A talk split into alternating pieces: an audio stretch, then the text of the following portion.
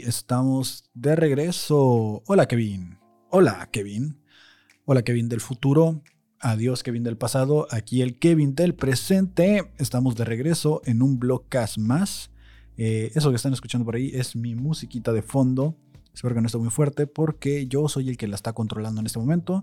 Lo estoy haciendo todo. Estoy haciendo un experimento completamente nuevo. Tal vez mi voz la escuchen diferente porque estoy utilizando procesadores diferentes. Yo sé que a lo mejor la, parte técnica no les interesa mucho, pero básicamente la consola que utilizo para grabar tiene algunos procesadores y este episodio lo voy a utilizar como un experimento para eh, la parte de la ecualización de la voz. Así que la voz debería estarse escuchando un poco mejor, creo yo. La ajusté a como me gusta, a como creo que mi voz suena bien.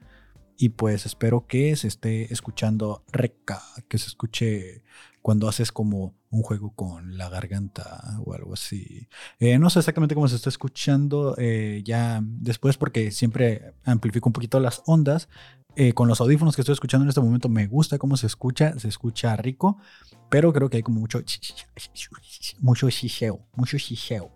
Entonces, pues nada, ¿no? Ahí me dejan sus comentarios, me los mandan por mensajitos porque no hay en otra parte donde mandar comentarios de qué les pareció el audio y qué les parece si vamos de lleno. Primero que nada, eh, no vengo a disculparme porque en mi Instagram les puse que no íbamos a tener el episodio del día de ayer, que básicamente fue eh, el día 21 de junio, el, episodio del Blogcast.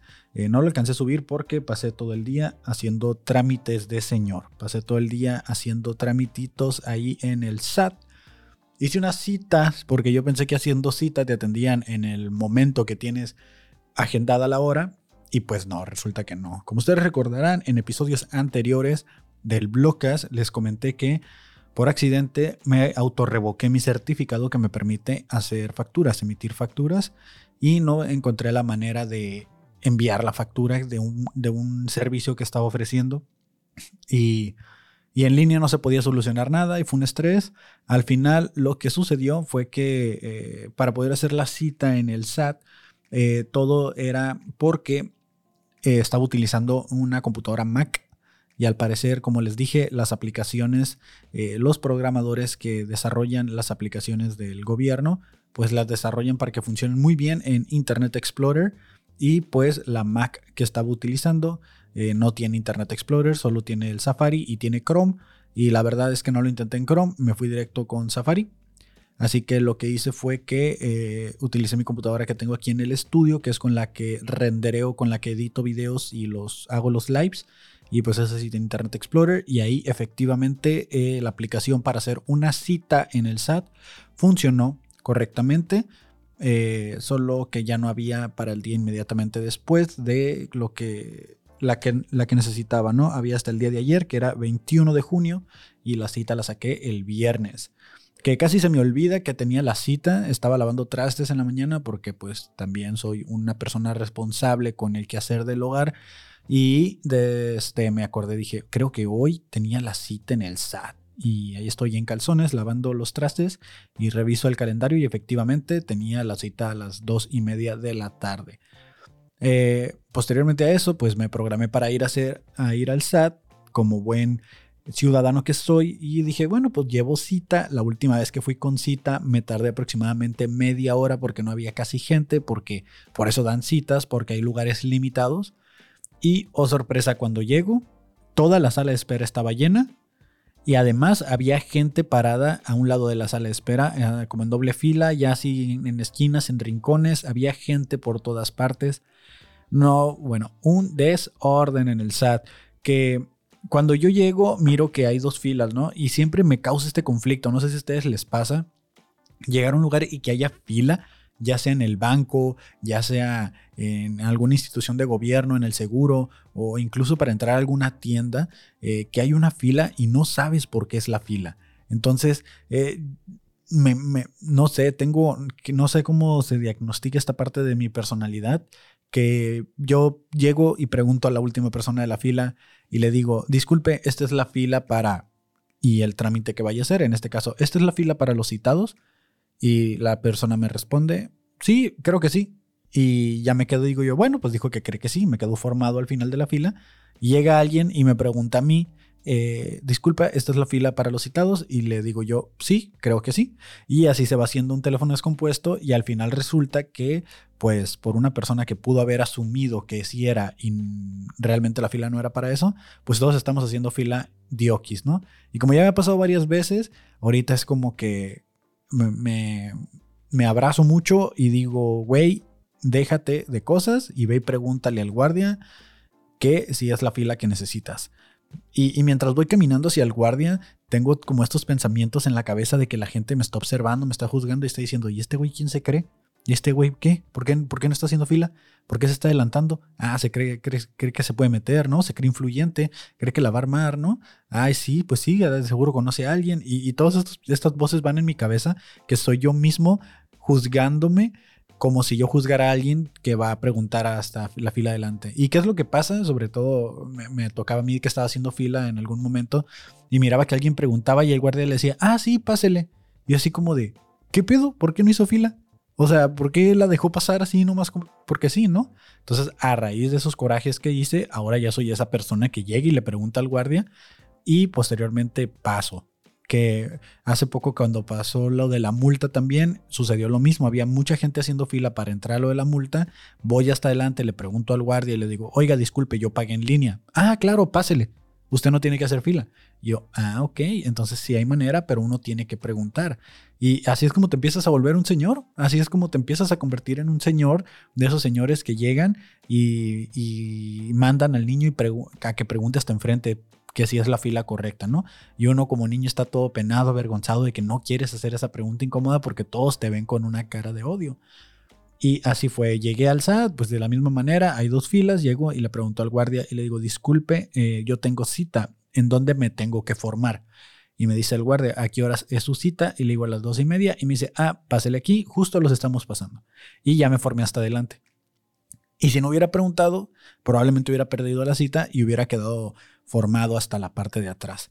El otro día que, también desde fui al, banco, ahí sí me molesté eh, porque estaba haciendo fila para entrar con el ejecutivo y ahí no llegas con cita. Y sin embargo unas personas llegaron y, y se quedaban paradas hasta enfrente y decían, es que nomás voy a preguntar algo. Y es como, señorita, todos los que estamos haciendo fila porque el banco no ha abierto es porque vamos a preguntar algo. Yo creo que cuando son sistemas así de que, que no hay una cosa de citas, todos estamos haciendo fila para preguntar algo. Entonces, fórmate en la fila para que esperes el mismo tiempo que todos estamos esperando. Pero hay gente que de alguna manera y es lo que a mí me da coraje y que siento que la gente me juzga cuando yo sí llego con una cita, de que dicen gente ventajosa, ¿no? Que, que, te, que te, ven y, dicen, ah, esa doñita ventajosa ya se metió y todos aquí haciendo fila y ella ya pasó.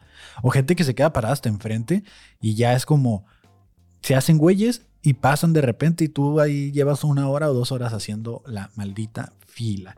Eh, no, no traía tanto plan de quejarme de las filas, pero así sucedió. Pasé, pasé la fila y leo en el correo que me llegó, miro que todos traen impreso su cita, traen impresa la, cita eh, física y, yo me, me, comienzo a cuestionar el por qué yo no la imprimí. Entonces dije, no me la van a volver a aplicar como cuando fui a lo de las placas, de que te tengo que traer copia hasta del collar del perro. Dije, no me la van a aplicar otra vez. Eh, voy a revisar que el correo no pida que sea, que sea impreso y de aquí me voy a agarrar y voy a pelear como señor.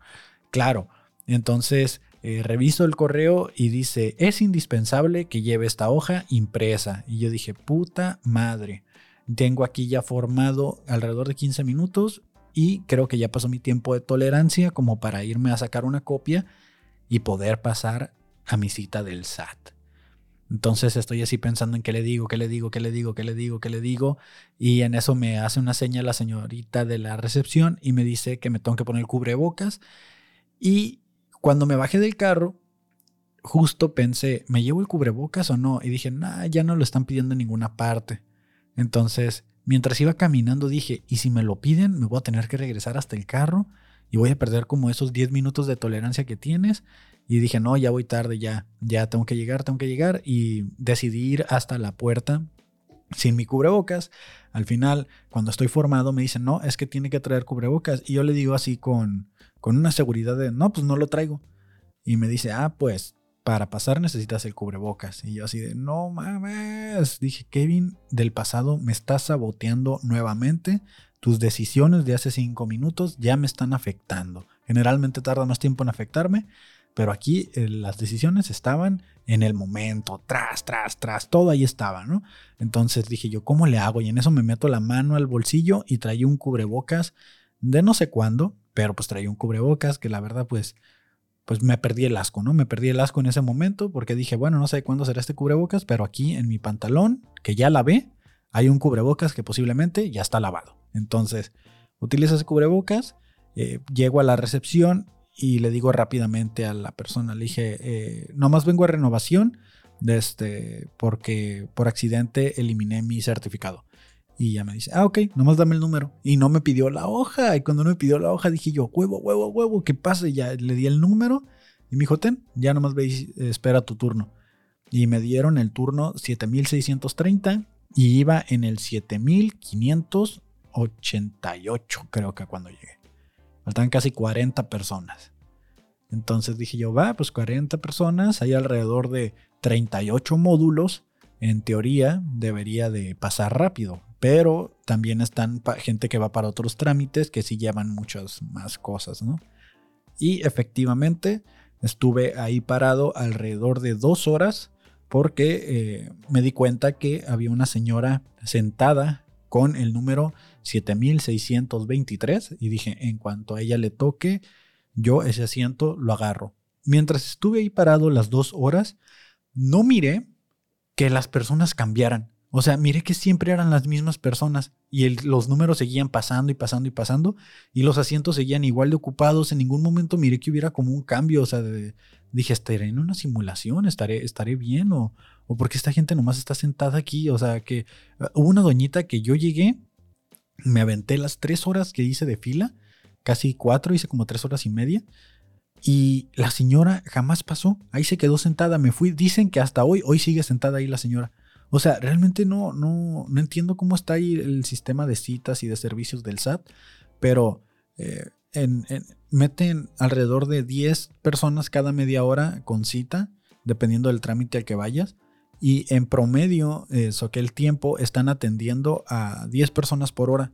Entonces, si usted no es muy bueno en las matemáticas, pero si hace la relación de 10 personas cada media hora, pero atienden a 10 personas perdón, cada 10 personas por media hora y atienden a 10 personas en una hora, pues como que las matemáticas no dan, ¿no? O sea, vas acumulando 10, 10, 10, 10 cada hora y al final del turno, pues que cierran a las 4, pues se terminan quedando 2, 3 horas más por toda la gente que, que van acumulando.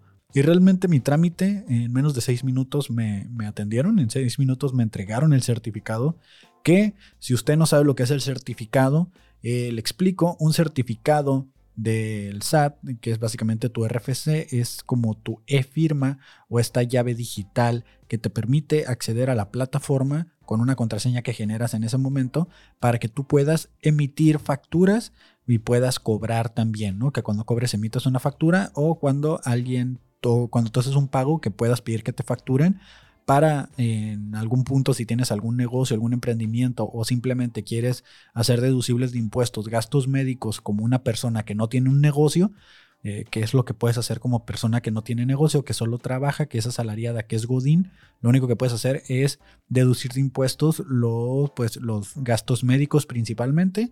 Eh, tengo entendido que las personas que tienen casa también por ahí hay como cierto descuento y pues al inicio de año te pueden regresar alguna cantidad de dinero necesitas este RFC, necesitas este certificado para hacer los trámites en la página del SAT que te permiten generar facturas o, eh, en este caso, eh, pedir factura. Y por si no lo saben, les dejo el dato por ahí. El certificado solo se vence cada cuatro años. Entonces no sean como yo, como el Kevin del pasado, que no sabía esta información, que la vez cuando fue a hacer el trámite no preguntó cuánto tiempo duraba, asumió que el certificado duraba un año y pues ahí tienes al Kevin del pasado pasado, eh, pues tratando de renovar un certificado que no estaba vencido y que por algún motivo el, la página del SAT no estaba aceptando, que fue lo que le comenté a la señorita. y ya me dijeron que pues no, que no tengo que volver hasta dentro de cuatro años. Entonces en cuatro años no me tengo que preocupar por dedicarle otras tres horas de mi vida al SAT. Lo que sí me tengo que poner al tiro es con las facturaciones, pero ya, no nos vamos a meter en más temas de señor. Eso fue el por qué no se grabó el videoblog, el videoblog, oílo, el blogcast del día de ayer. Eh, no, no, no lo hice por eso, pues porque anduve dando esos trámites, pero ya tenía como varios temas, tenía varios temas que quería tratar aquí y vamos a iniciar con el blogcast después de esta queja de las filas y de todos los trámites del SAT. El lunes se me pasó comentarles que fui a ver a La Hora Feliz, un podcast eh, de la Ciudad de México con el comediante Cojo Feliz y el comediante Tío Robert. Eh, ellos son comediantes pues ya de bastante tiempo, tienen ahí una trayectoria con eh, la Diablo Squad. la Diablo Squad es conocida porque es el crew, es el comedy crew de Franco Escamilla. Y pues eh, la verdad es que es un podcast que me inspiró cuando recién inicié en este rollo de hacer podcast, cuando hablaba de los panas podcast, que eh, empezaba la pandemia, bueno, todavía no empezaba la pandemia, pero sí miré como esta sección en Spotify. Mm, voy a preguntarles después en redes, ahí en Instagram, cómo fue que descubrieron los podcasts, ¿no? ¿Cuál fue su primer acercamiento? Eh, para contarles yo cuál fue el mío. Entonces, fui a ver a la hora feliz y me, me pareció bastante bueno el show. Realmente fue un plan completamente improvisado, porque el fin de semana teníamos como un plan ahí de una fiestecilla, que había un cumpleaños y al final nos cancelaron y terminamos yendo a varios lugares en centro y la verdad estuvo muy divertido porque fue como completamente improvisado. Siempre dicen que los planes de imprevisto, los planes nuevos, los planes que no tenías así en mente, pues son los que mejor salen. Y yo los invito a que no tengan miedo a salir de su zona de confort y que hagan estas actividades porque te sorprendes y es cuando tienes las mejores historias que contar que dices, oye, este fin no tenía planeado hacer esto, pero fíjate que sucedió y te emociona más y te gusta más porque era algo que no tenías planeado. Y cuando no tienes una expectativa de algo que vas a hacer, el resultado es buenísimo. Es buenísimo porque lo que sea que suceda te puede gustar, te puede sorprender. Eh, a excepción cuando nos hacemos una expectativa, una idea de algo que queremos o de un plan, de un viaje que ya teníamos, eh, se nos puede llegar a arruinar por cosas que sucedan. Entonces, eh, ese día me acuerdo que pues cancelaron la fiesta que teníamos que ir y fuimos a Winchester y de ahí nos pasamos a Norte, también de imprevisto, porque según íbamos a ir al Pockets y al final terminamos yendo a, Norte y de Norte terminamos yendo a Teorema, que si alguien de Teorema está escuchando eso, patrocínenme por favor. Estoy buscando patrocinio de Teorema porque me encanta sus hamburguesas y me encanta su cheve, me encanta el lugar. Eh, fuimos a, Teorema a jugar uno porque ahí te prestan barajas y te prestan eh, cartas de uno y creo que hay ajedrez y diferentes cosas ahí. Y la verdad es que está muy chill, tiene una zona muy cool. Ya, ya esta es mención de patrocíname Teorema, ¿no? Por favor. Y estando ahí jugando, me mandan un mensaje, un saludo a Poncho García eh, de WhatsApp Comedy, me manda un mensaje y me dice, oye, ¿quieres ir a ver La Hora Feliz? Y yo dije, va. Eh, yo pensé que ellos traían el show o algo así, pero no, no lo traían ellos. Y me dice, ah, pues ahí te va, ¿no? Y me manda dos boletos y nosotros éramos tres. Terminamos comprando otro boleto en la misma fila donde nos tocó. Que pasó algo muy chistoso, ¿no? Pasó algo muy chistoso porque cuando me mandan los boletos, pues como faltaba uno, le dijimos a nuestro acompañante, oye, ¿sabes qué? De este, eh, pues falta, no hay un boleto, si quieres ir para comprarte uno. No, pues que Simón. Entonces eh, compramos el boleto, costaba alrededor de 600 pesos más transacciones, eran 700 pesos en el total del boleto. Cuando me meto digo, hey, qué raro, eh, los boletos que nos dieron son de primera fila y aún hay lugares en primera fila. A lo mejor es porque están en 600 pesos y han de estar caros, ¿no? O sea, me imaginé yo, pero al parecer, pues no era así. Eh, compro el boleto, yo bien emocionado de que íbamos a estar en primera fila y cuando llego al lugar, al parecer yo estaba viendo el mapa de cabeza y no era, el, era primera fila, era hasta atrás, pero como es el teatro del IMSS, realmente es como, como una sala, es como un, una sala audiovisual de una universidad, de una escuela, así de una sala de conferencias. Eh, no son muy grandes y realmente en el punto donde te pongas está muy bien. Es un lugar chico, se siente bastante íntimo. Y la verdad es de que aunque eran los últimos asientos, eh, como el teatro es tan pequeño, bueno, no, no mucho, pero estaban Ahora sí que Almera Putazzo. disculpen el ruido del micrófono. Y la verdad es que me gustó mucho el show. Fuimos ahí, fue muy chistoso darme cuenta de que no estábamos en primera fila, sino que éramos los últimos de hasta atrás. Y que la verdad estuvo muy bien, porque eh, creo que la siguiente vez que vaya a, una función en el Teatro del voy a elegir esos asientos porque están en el puro medio hasta atrás y la altura es como ideal, o sea, no sé, me, gustó mucho porque usualmente compro en primera fila, pero creo que en, ese lugar eh, sí te iba a como a doler el cuello. Es un showzazo, estaba por ahí el comediante Itztaparrasta que abrió, luego salió Iván Mendoza a dar la segunda parte del show y de ahí eh, apareció el tío Robert y el Cojo Feliz haciendo una especie de bump mic, que es básicamente se suben dos comediantes al mismo tiempo al escenario y están platicando entre ellos con la audiencia. Y mientras están platicando entre ellos con la audiencia se van como rosteando, se van tirando, se van diciendo chistecillos, se van quemando entre ellos, se van diciendo cosas y pues ahí va quedando, ¿no? La verdad me pareció muy buena la dinámica, de ahí salen cada uno de ellos con su rutina stand-up y al final se grabó un podcast. Eh, ya con lo del podcast creo que ya fue mucho, lo hubieran dejado hasta el stand-up porque sí fueron como tres horas, fueron como tres horas y se me hizo mucho, se me hizo mucho tiempo, pero pues está bien, ¿no? No nos vamos a quejar tanto de eso, pero sí fue, fue un showzazo, un, un, fin de semana improvisado. La verdad es que terminé muerto ese día. El show se acabó casi a las 2 de la mañana, a la 1 de la mañana se acabó y ya era como, pues ya de haber rolado en tantos bares y todo, pues ya acabé muerto ese día. Estuvo muy divertido. Eh, los invito a que improvisen. Eh, el episodio de hoy va a quedar un poquito más largo, pues para compensar eh, la ausencia del día de ayer, porque ya conté una cosilla que me enoja, ya conté algo que me pasó chido y hoy voy a contar otra cosa que me molesta. ¿Cómo me da asco? ¿Qué perro asco me da la gente que escupe? Yo no sé escupir, a lo mejor ahí está mi resentimiento, para empezar. Yo no sé escupir, pero me caga ir en la calle y que el carro de adelante, de al lado, baje la ventana y te escupa las llantas. ¿Eres un pinche perro a larga distancia o qué? O sea, los perros llegan y también las llantas para marcar territorio. Esta gente qué chingados, está, está marcando territorio escupiendo o qué pedo. O sea, ¿qué necesidad hay de escupir realmente? Eh, antes en el viejo este tenías escupideras en los bares porque la gente masticaba tabaco y, y había serrín en el piso por si escupían y todo por las cosas que a veces no sé. Ay, la iglesia aquí, primera llamada. Eh, la, gente no podía comerse cosas eh, y, las mascaba y las escupía. Pero ahorita, o sea, hay gente que va al baño y no sé si le pasa, espero que en el baño de mujeres no suceda, pero en el baño de hombres hay hombres que mientras están orinando están con el pinche gargajo, que no voy a hacer el sonido porque a, lo mejor ustedes me están escuchando con audífonos, pero nomás de acordarme que están ahí con el, o sea, sabes, con el, no lo quiero hacer fuerte, pero así de que están escupiendo mientras están orinando. Es como de, güey, o sea, si yo hiciera eso, muy seguramente el gargajo me cayera en el miembro. ¿Por qué? Porque no sé escupir. Y, y créanme que a lo mejor ese sí es mi coraje porque yo de chico intenté escupir, aprender a escupir y siempre me quedaba como este hilo de baba que no te podías deshacer de él o, no podía escupir lejos. Y, ahora a lo mejor por eso es mi coraje de que no sé escupir. Pero en serio, o sea, se me hace una completa asquerosidad. Si usted conoce a alguien que escupe, que, que, que baje el vidrio en la calle para escupirle a las llantas a los carros, Güey, qué perro asco, la verdad. O sea, están a nada de empezar a, ladrar. Y los perros son más educados todavía, ¿no? Este, aunque también las llantas.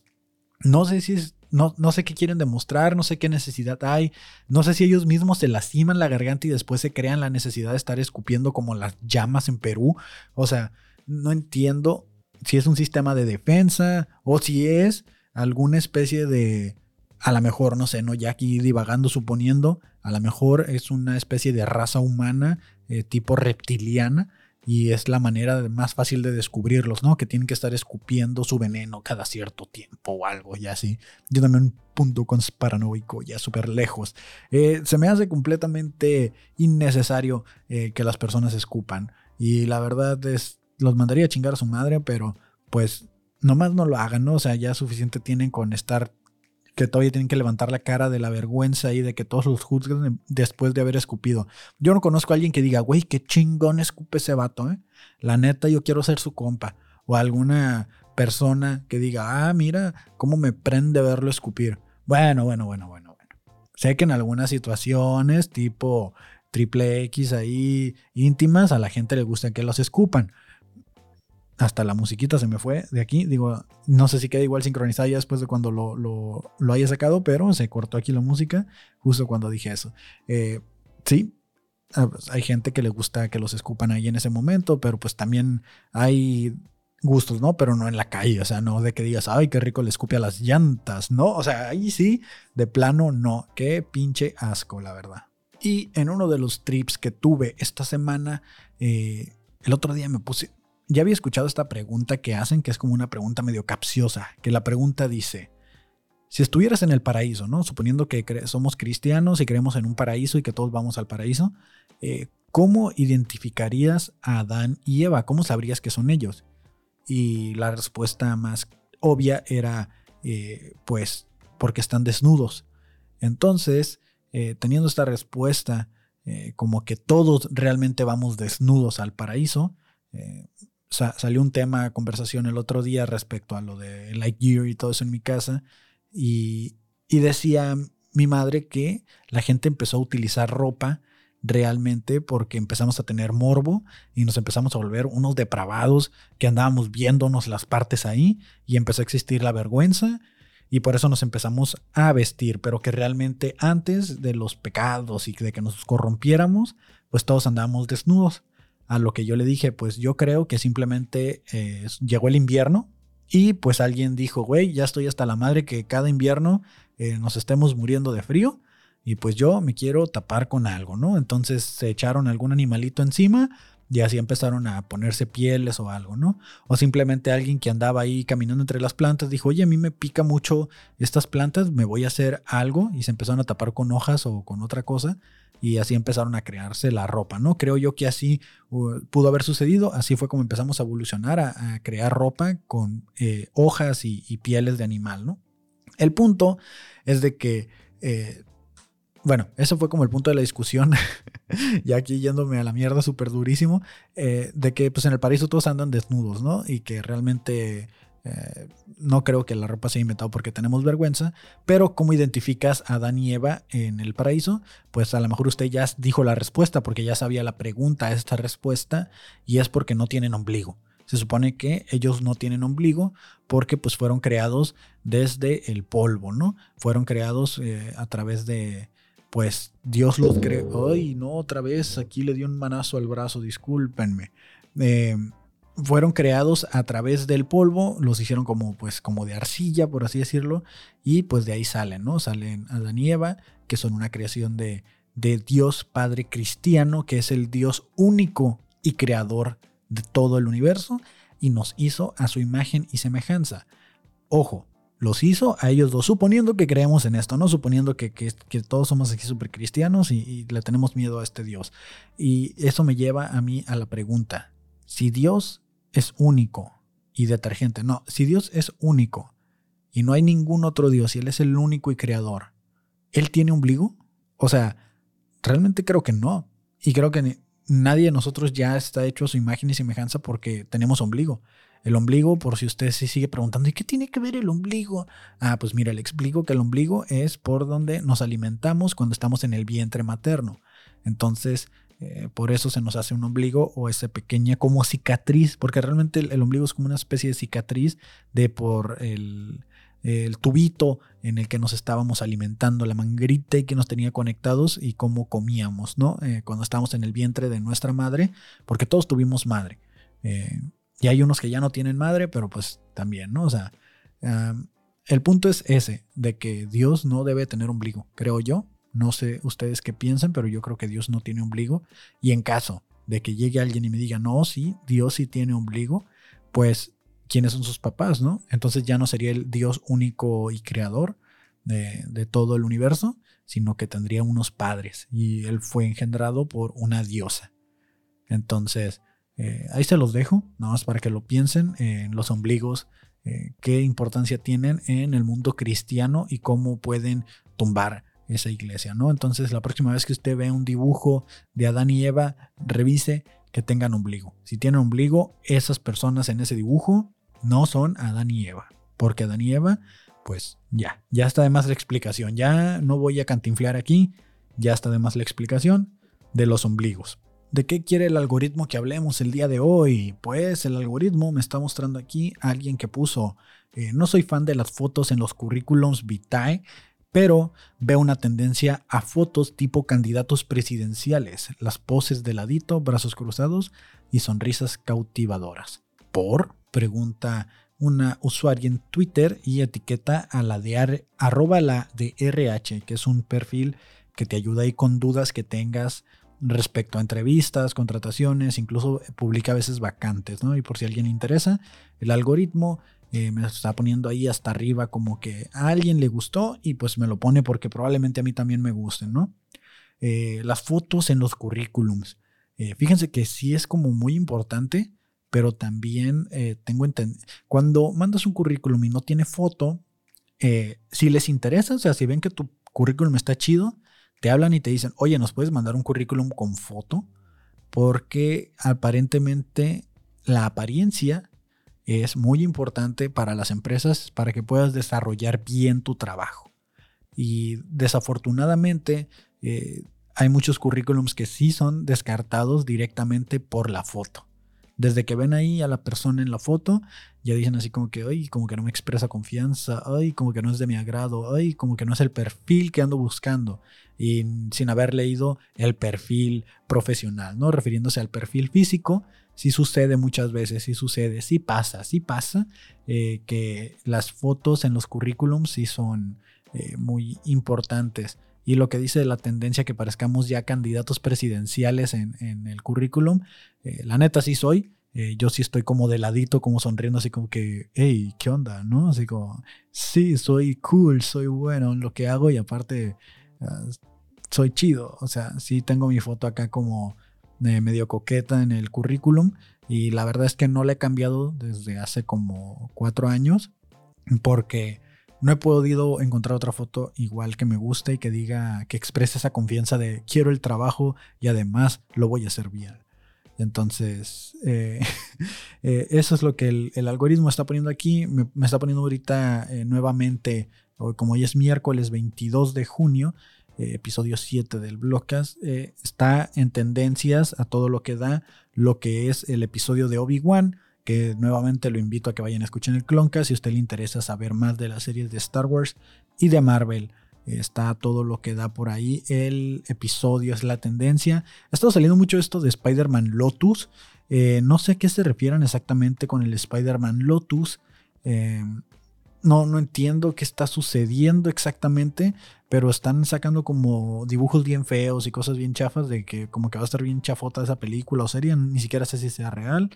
Me sale de Game of Thrones, House of, Dragons y al parecer de Umbrella Academy, que ya salió la tercera temporada, que sí la voy a ver porque la verdad es que está muy buena Umbrella Academy, se los recomiendo que lo vayan a escuchar y este, eso es lo que me está apareciendo ahorita aquí en el, en el algoritmo, la que quiere que hable. Y antes de que terminemos el podcast, hice una encuesta, hice una encuesta en Instagram que si usted no me sigue, lo invito a que me siga en Instagram nuevamente. Y, pero primero que nada, voy a revisar eh, qué fue lo último que me salió en Twitter. ¿Qué fue lo último que puse? Puse un mazo ahí de una parodia porno de, de Toy Story y que dice, puse, por lo menos Woody, lo de Woody sí se ve hetero, ¿no? De que la gente que se está quejando de Buzz Lightyear, jaja, chistazo, chistazo, amigos. Y qué más puse por ahí. Yo, ah, eso sí, sí me interesa. Eh, yo al chile nunca le entendí al chiste del perro que se llamaba como tú. Y yo siempre era muy malo para estos chistes. Muy malo. Eh, también cuando decían, ¿quién se comió la caca del cabá? Y yo era el único pendejo que decía, yo. Ah, tú te la comiste. yo, ¿yo qué? ¿Tú te la comiste? ¿Qué cosa? ¿La, la caca del caballo? No, no, no. O sea, tú dijiste cabá y yo terminé a completarte el yo. Por eso. Yo, ¿por eso qué? De que tú te comiste la caca del caballo. Y yo, no, ¿de qué hablas? O sea, en ningún momento dije que yo lo hice. Y así perdí a mis amigos, ¿no? Así me quedé solo y por eso ahora estoy haciendo un blogcast aquí solo, porque no podía lidiar con estos chistes. Y también así como, yo tenía un perro que se llamaba como tú. Y yo, ¿y? Se llamaba como tú. ¿Y qué tiene como tú? O sea, pues sí, como tú. Y yo, ya sé que se llama como tú, pero ¿qué tiene como tú? O sea, ¿qué? ¿Y qué más? ¿Cuál es el chiste? Ay, ya, tú no te lo sabes. Y es como, güey, no me la sé qué. O sea, ¿qué, ¿quién es como tú? ¿Qué tiene el perro como tú? Y, o sea, era muy lento para ese tipo de chistes. También cuando alguien se tiraba un pedo en el salón, todos decían, a ver, ¿quién tiene las orejas calientes? Y yo era el único pendejo que se las tocaba para ver si mis orejas estaban calientes. Y, y todos, oh, él se lo echó, él se lo echó. Y yo, no, las tengo frías, ven y tócame las orejas. O sea, las tengo frías. No, tú te las echaste porque te las estás tocando. Yo, pues porque quiero saber si yo fui.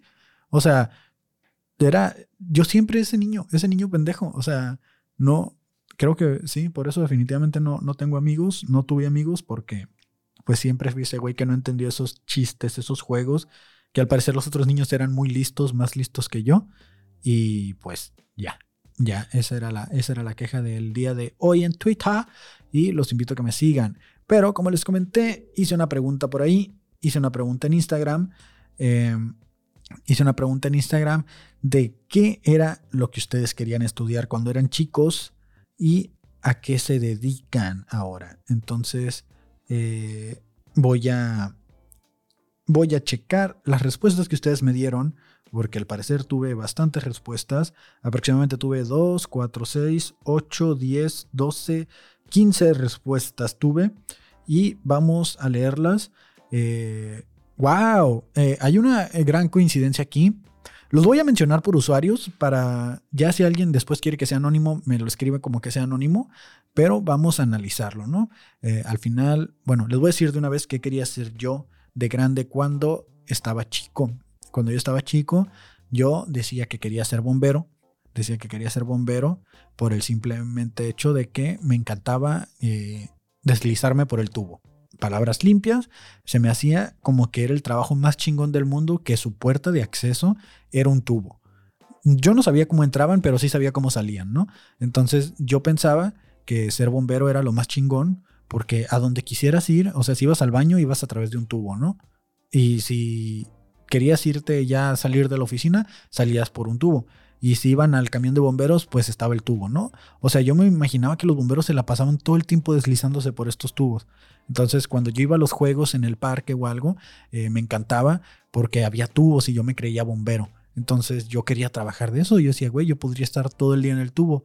Y ahora que lo pienso, pues también hubiera sido una muy buena pole dancer, ¿no? Pero pues la vida me sonrió de otra manera y pues eh, ya no, ya, ya descubrí que pues no es así y que las puertas sí existen.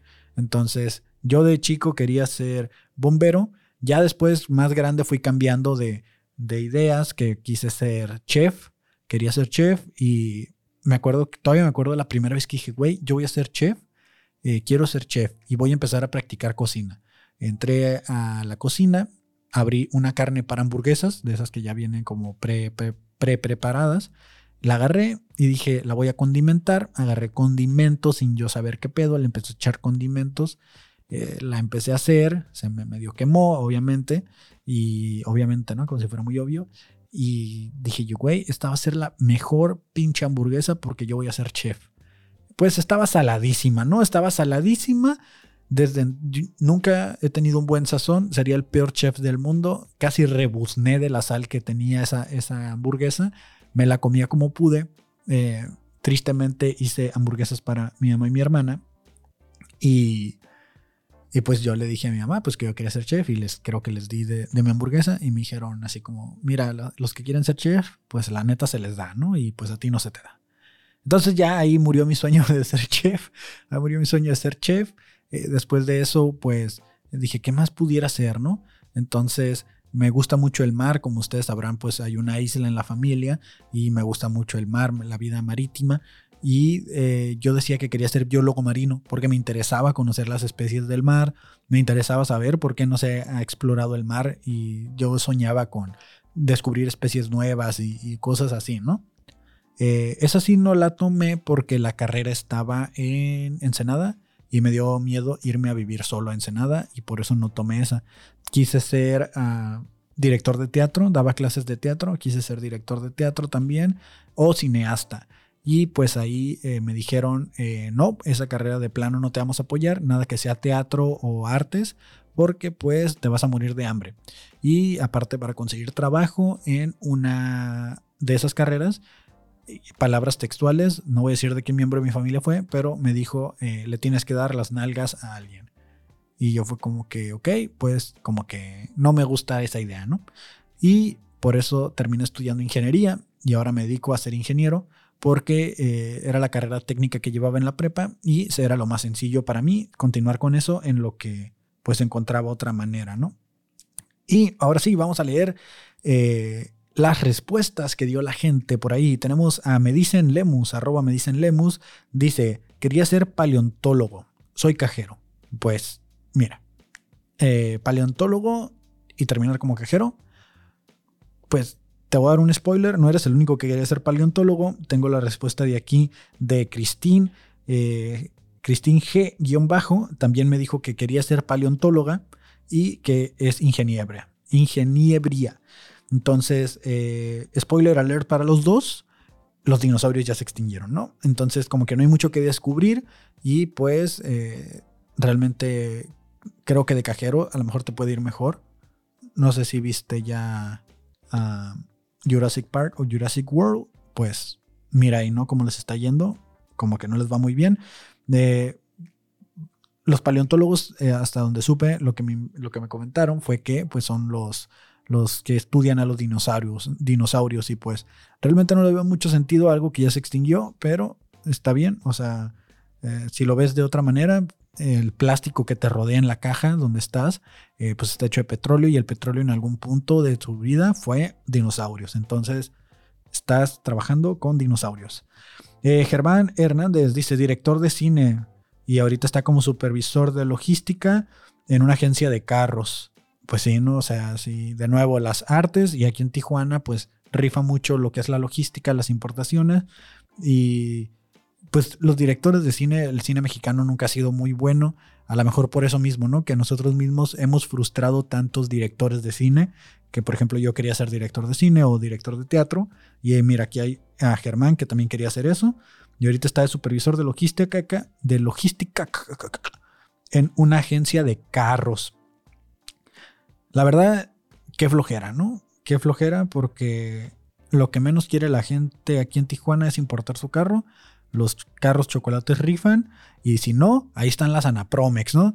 Que, uta, no me toquen esa canción porque, ah, cómo me da coraje. El otro día miré un carro que era como del año con placas Anapromex y hazme el chingado favor.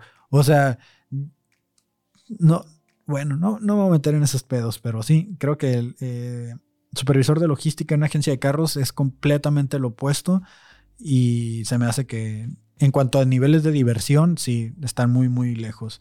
Eh, dice Whitetail Hill Isaac, guion bajo Isaac, o White, White Hill Isaac, peleador de lucha libre. Veía cada fin de semana la CMLL y hoy estoy en proceso de ingeniería automotriz pues los mecánicos son muy agresivos, ¿no? O sea, sí como que sí te va a servir, sobre todo para cuando te apliquen estas novatadas que te mandan a traer. Cuando te enseñen a hacer llaves, que te digan, ven, te voy a enseñar a hacer la llave nuda.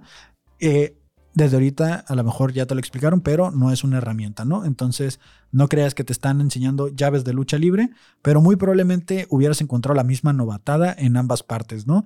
Eh, siendo luchador de lucha libre, que te digan, ven, vamos a por la llave nuda y ahora ingeniero automotriz, tráeme la llave nuda. Entonces, mira, ahí está, no andas tan lejos. Eh, dice Julio Roen, inventor, ahora soy diseñador industrial, tengo una patente, medio lo logré. Sí, de hecho sí.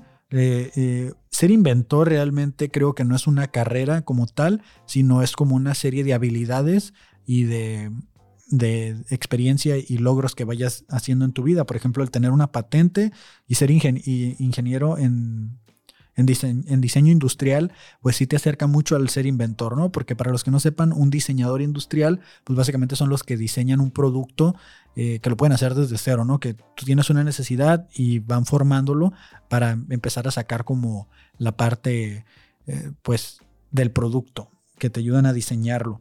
Y, pues creo que sí, sí, medio lo logró Julio. Eh, dice Jennifer Don. A ver, Jennifer Donají. Quería ser contorsionista en el circo y soy project manager. Pues mira, los project managers sí necesitan unas para esquivarla acá. Uy, uy, uy, acá sabes que, se empiezan acá como a esquivar responsabilidades y delegarlas a otros. Eh, son contorsionistas de la industria esos, ¿eh? Entonces creo que no estás tan alejada de lo que quería hacer y pues eh, contorsionista en el circo, pues creo que todavía se puede hacer, ¿no? Ya le, ahora ya puedes hacerlo en tu casa y a lo mejor nadie se va a reír, pero le llaman yoga. Entonces puedes practicar yoga para desestresarte de lo de Project Manager, que ya hemos visto cuáles son sus tipos de salidas, ¿no? Eh, dice por ahí Pris Lemus que quería ser actriz y es ingeniera. Pues siempre para ser ingeniero hay que ser un muy buen actor, ¿no? Para cuando te pregunten, oye Inge, ¿por qué pasa esto? Y no sepas, y tú les tienes que responder pues con algo actuado, pues para que no se den cuenta, ¿no? Así como, Inge, ¿por qué la máquina eh, está tirando humo? Ah, pues verás, es que eh, hay un sistema de limpieza que cada cierto tiempo tiene que purgar eh, las toxinas generadas internamente y salen a través de ese humo, pero no te preocupes, ahorita lo checo, ¿no? Entonces ahí va, mira, ahí va la parte de ser actriz, eh, lo vas practicando. Diego Luján dice que quería ser padrecito de iglesia, chef, músico y ahora soy maquilero. No sabía que Diego y yo teníamos tanto en común. No lo mencioné, pero yo también quería ser padre. No lo consideraba una profesión. O sea, después de ser bombero quise ser padre, pero no lo consideraba una profesión. Lo consideraba más un estilo de vida. Entonces también quise ser padrecito en la iglesia. Diego sí parece Jesucristo. Eh, vayan a seguirlo. Y chef, músico. Eh, hubo un tiempo en que fui músico también. Eh, no se me dio porque era la tercera guitarra en una banda y la tercera guitarra solo sonaba si eh, alguien de la primera y segunda guitarra no iban. Entonces, como quien dice, eh, solo me llevaban de jalacables. Dice el Fer Valenzuela que quería ser comentarista deportivo y ahora hace vino. ¿Y por qué no comentas mientras haces vino? O sea, así como que, mira nada más, cómo pisan la uva. Digo, no sé cómo se hace el vino, ¿no? Pero me imagino así como como que puede estar ahí. Y la pisa y la pasa y vierte ahora y la está añejando. O algo, algo ahí, ahí está. Mira, puedes comentar cómo se hace el vino y, que sea un deporte, ¿no? Porque también tengo entendido que hacen deportes ahí en las, en las ah, vinícolas. Eh, estaría cool. Eh, quería ser ingeniero en audio, dice Andrés Gutiérrez. Andrés AND.GTZG. Eh, eh, quería ser ingeniero en audio, terminé de ingeniero electromecánico. Pues eh, la música electrónica industrial, pues se hizo a través del ruido de maquinaria, ¿no? Entonces la ingeniería de audio y esa no hay mucha distancia, encuentra el ritmo al ruido que hacen las máquinas y créeme que vas a encontrar ahí un, un buen mix. tengo por ahí a Pau Rivera, Dice, quería ser psicóloga por el diván de Valentina. ¡Wow! El diván de Valentina. Vaya serie del canal 11 o del Nick. Ya no me acuerdo, creo que era el canal 11 donde salía. Y terminé siendo arquitecta. Un saludo a la Arqui. Pau Rivera hasta Querétaro, que desde allá nos manda su aportación. Justo hoy que venía manejando en el carro, últimamente me, en los últimos años me he involucrado tanto en temas psicológicos que me, me estaba pensando que ahora que tengo tiempo libre en las mañanas, aparte de grabar este blogcast y tener una vida eh, promedio, quería saber eh, si serían prudentes retomar una carrera. Estaba pensando entre diseño gráfico, porque también estoy tomando cursos de unas masterclass, como lo dije en, en los bloques anteriores de diseño, o meterme a estudiar psicología. Pero pero siento que yo sí ejercería la psicología porque me mame el chisme, pero no sería como para andárselo contando a todos, sino porque me, gusta saber y, encontrar patrones en la gente. Entonces estoy pensando en, estudiar psicología. ¿eh? ¿eh? quería ser científico loco, dice Livia-Aro. Eh, quería ser científico loco y dominar el mundo. Pues como le, te respondí por ahí, Livia, eh, pues ya nomás te falta ser científico loco, ¿no? Que Livia, de este eh, estudió, tengo entendido, comunicaciones y por ahí la pueden encontrar haciendo shows en Dinot en el cabaret, burlesque eh, cabaret.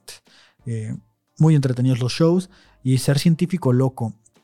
Creo que en algún punto todos lo pensamos, sobre todo, bueno, Jimmy Neutron no era un científico loco, pero me gustaba mucho la idea de tener un laboratorio secreto.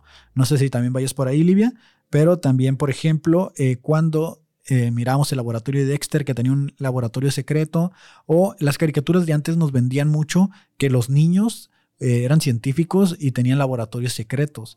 Y siempre me gustó como este pedo de tener como un, un, nivel secreto en mi casa que solo yo accediera y, tener cosas súper científicas y todo. Obviamente ya cuando conoces la realidad de las cosas y lo complejo que es, eh, por ejemplo, hacer una placa electrónica o todo, entonces sí, sí, pues dices tú, bueno, si era fantasía, ¿no? Si era fantasía, pero eh, qué entretenido hubiera sido. Dice Gema.ruiz18, ingeniero civil y soy mercadotecnia. O sea, licenciada en mercadotecnia. Es ingeniería civil, mercadotecnia. Siento que van un poquito de la mano porque los ingenieros civiles tienen que vender, ¿no? Como la obra de, no, neta, te juro que no se va a caer la línea 12 y pum, se cae, ¿no? Entonces, eh, siento que va un poquito de la mano la verdad es que sí está como un mundo de distancia. Y aparte la mercadotecnia ahorita tengo entendido que no está siendo muy bien pagada. Eh, la ingeniería civil creo que ya ni los están contratando, la verdad, porque mira, acá se están cayendo las estructuras, entonces eh, creo que tienes más trabajo como licenciada en mercadotecnia porque a los ingenieros civiles ni los contratan. La neta, nadie quiere hacer los cálculos, ni pagar las multas, ni saber si pueden construir dependiendo de las pruebas de piso y de soporte, ¿no? Entonces, pues ahí van, ahí van, gente. Muchas gracias por las respuestas. Eh, ya no hubo más, no, son todas las que tengo hasta el momento. Hoy que se graba el Blogcast número 7.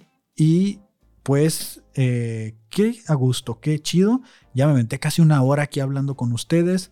Eh, los voy a dejar, los voy a dejar porque ya se me enfrió el hocico. Ya se me enfrió el hocico. Hay varios temas ahí para el resto de la semana. Pero vamos a, vamos a dejarlo por aquí. Eh, porque estoy tratando que queden como de media hora. Muchas gracias, me gusta mucho cómo está quedando el proyecto, me gusta mucho lo que se está logrando. Me hubiera gustado tener un mejor logo, un mejor, una mejor portada. Eh, el, resultado hasta ahorita es bueno, la aprobación del público es chida. Y pues nada, los invito a que compartan el blogcast, inviten a más gente para que apoye este proyecto o cualquier otro proyecto, proyecto que yo esté realizando, ya sea el fabuloso show, ya sea el Cloncast 99, ya sea mis amigos, este no es un podcast, es un show. Eh, los invito a que vayan a todos esos podcasts donde pueden escuchar esta voz que, que a algunos de ustedes les gusta, o esta personalidad que a algunos de ustedes les gusta, o a este triste, servidor, comediante, locutor, ingeniero, arquitecto, payaso de la vida, pescador y eh, también fui carpintero. Entonces, también fui carpintero como José, diría mi mamá, como José, el papá de Jesús. Entonces, ya se me enfrió los hocico, amigos. Estoy muy contento de haber grabado este episodio hoy y mañana les tengo noticias porque ya me llegó la secadora. Hoy me llegó la secadora y estoy emocionado porque mañana la van a instalar y les voy a contar todo lo que ha sido comprar una secadora. todo lo que ha sido comprar una secadora porque, spoiler alert, te la venden, pero cuando llega a tu casa tienes que hablarle al servicio técnico para que le modifiquen unas cosas porque no viene lista de fábrica. Entonces, uy, el siguiente episodio, el episodio de mañana, el 23 de junio. Nos vemos. Hoy fue 22 de junio, episodio 7. Muchas gracias. Ya se me enfrió el hocico.